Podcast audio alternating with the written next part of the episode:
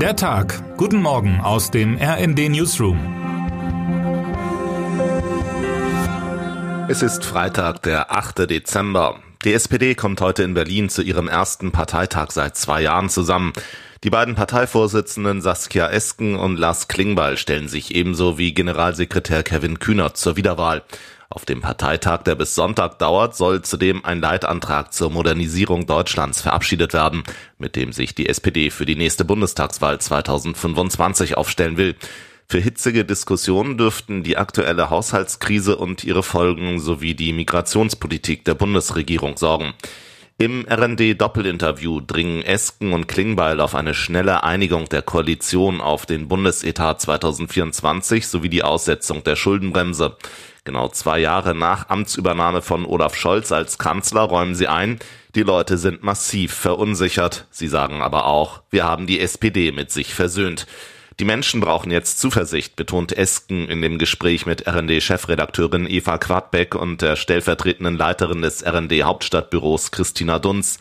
Deshalb wollen wir zum einen deutlich machen, dass die Regierung handlungsfähig ist. Zudem gehe es ihnen darum zu zeigen, dass die SPD gute Ideen für eine gute Zukunft habe.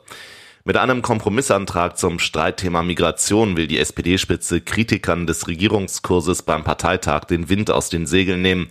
Darin wird unter anderem die umstrittene Seenotrettung von Geflüchteten im Mittelmeer unterstützt und die Erleichterung des Nachzugs von Familienangehörigen von Geflüchteten gefordert. Beim Thema Rückführung abgelehnter Asylbewerber schlägt der Antrag einen deutlich zurückhaltenderen Ton an als Bundeskanzler Olaf Scholz. Kanzler Scholz konnte zwischen Haushaltsberatung und Parteitag gestern Abend zumindest kurz durchatmen. Er feierte am Abend silberne Hochzeit mit seiner Frau Britta Ernst in sehr privatem Kreis, wie es aus dem Umfeld des Kanzlers hieß. Die beiden sind nun genau 25 Jahre verheiratet. Im Prozess um den islamistisch motivierten Mord am Lehrer Samuel Paty in Frankreich werden heute in Paris die Urteile erwartet. Vor einem Jugendgericht müssen sich sechs Schüler verantworten, die mit der Bluttat etwas zu tun gehabt haben sollen. Am 16. Oktober 2020 hatte ein 18-Jähriger den Geschichtslehrer in einem Pariser Vorort getötet und dann enthauptet. Die Polizei erschoss damals den Täter mit russisch-tschetschenischen Wurzeln. Das Verbrechen löste international Entsetzen aus.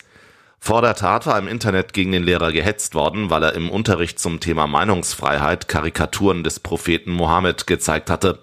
Fünf Schüler sollen dem Attentäter dabei geholfen haben, den 47-Jährigen zu erkennen. Den Jugendlichen, die zur Tatzeit 14 und 15 Jahre alt waren, wird die Bildung einer kriminellen Vereinigung vorgeworfen. Eine damals 13-jährige Schülerin muss sich wegen einer falschen Anschuldigung verantworten, die der Auslöser für die Tat gewesen sein soll. In Frankreich gelten Kinder im Allgemeinen ab 13 Jahren als strafmündig. Allen Angeklagten drohen bis zu zweieinhalb Jahre Haft. Bei dem Prozess ist die Öffentlichkeit ausgeschlossen.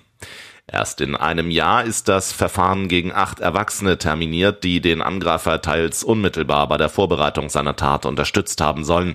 Darunter befinden sich zwei Freunde des Täters, die laut Anklage in dessen Pläne eingeweiht waren. Beide sollen ihn beim Kauf von Waffen begleitet haben und einer soll ihn auch zum Tatort gefahren haben. Angeklagt ist auch der Vater der Schülerin, die die Anschuldigungen gegen Partie in Umlauf gebracht haben soll, sowie ein Mann, der Videos dazu in soziale Netzwerke gestellt haben soll. Schneechaos, Fahrplanwechsel und jetzt auch noch Warnstreiks. Seit gestern Abend stehen die meisten Züge in Deutschland still. Die Gewerkschaft Deutscher Lokomotivführer GDL bestreikt unter anderem die Deutsche Bahn, auch deren Wettbewerber Transdev ist betroffen. Beide Tarifverhandlungen hat die Gewerkschaft inzwischen für gescheitert erklärt. Knackpunkt ist in beiden Fällen vor allem die Forderung der GDL nach einer Absenkung der Wochenarbeitszeit für Schichtarbeiter von 38 auf 35 Stunden bei vollem Lohnausgleich. Die Arbeitgeber lehnen dies bisher ab. Mit dem Arbeitskampf setzt die GDL die Bahn kurz vor dem sogenannten großen Fahrplanwechsel an diesem Sonntag unter Druck. Dieser sieht eigentlich zahlreiche neue Fern- und Regionalverkehrsverbindungen und eine Aufstockung der Zugflotte vor.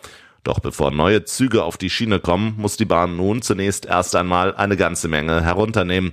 Im Fernverkehr will das Unternehmen während des Warnstreiks rund 20 Prozent des Angebots aufrechterhalten. Im Regionalverkehr werden die Auswirkungen sehr unterschiedlich sein. Im weiter vom Schneechaos betroffenen Bayern dürfte beispielsweise heute so gut wie nichts fahren.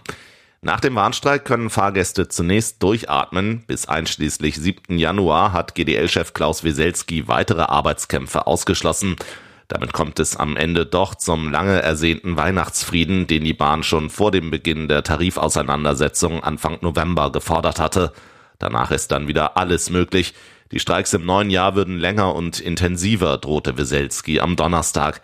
Während der Personenverkehr aller Voraussicht nach am Samstag wieder weitestgehend normal ablaufen wird, dürften die Auswirkungen im Güterverkehr noch über das Wochenende hinaus zu spüren sein. Schon in den Tagen vor dem Warnstreik stauten sich aufgrund des heftigen Schneefalls in Bayern hunderte Güterzüge, wie die Bahn am Donnerstag mitteilte. Der Arbeitskampf dürfte das Chaos vergrößern. Wer heute wichtig wird. Rund anderthalb Jahre nach einem mutmaßlichen Angriff mit einer Kettensäge auf einer Garage am Starnberger See steht der frühere Fußballnationaltorwart Jens Lehmann heute in Starnberg vor Gericht.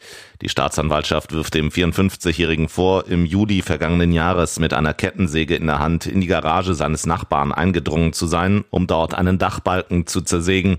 Außerdem soll er eine junge Birke auf dem Grundstück seines Nachbarn gefällt haben.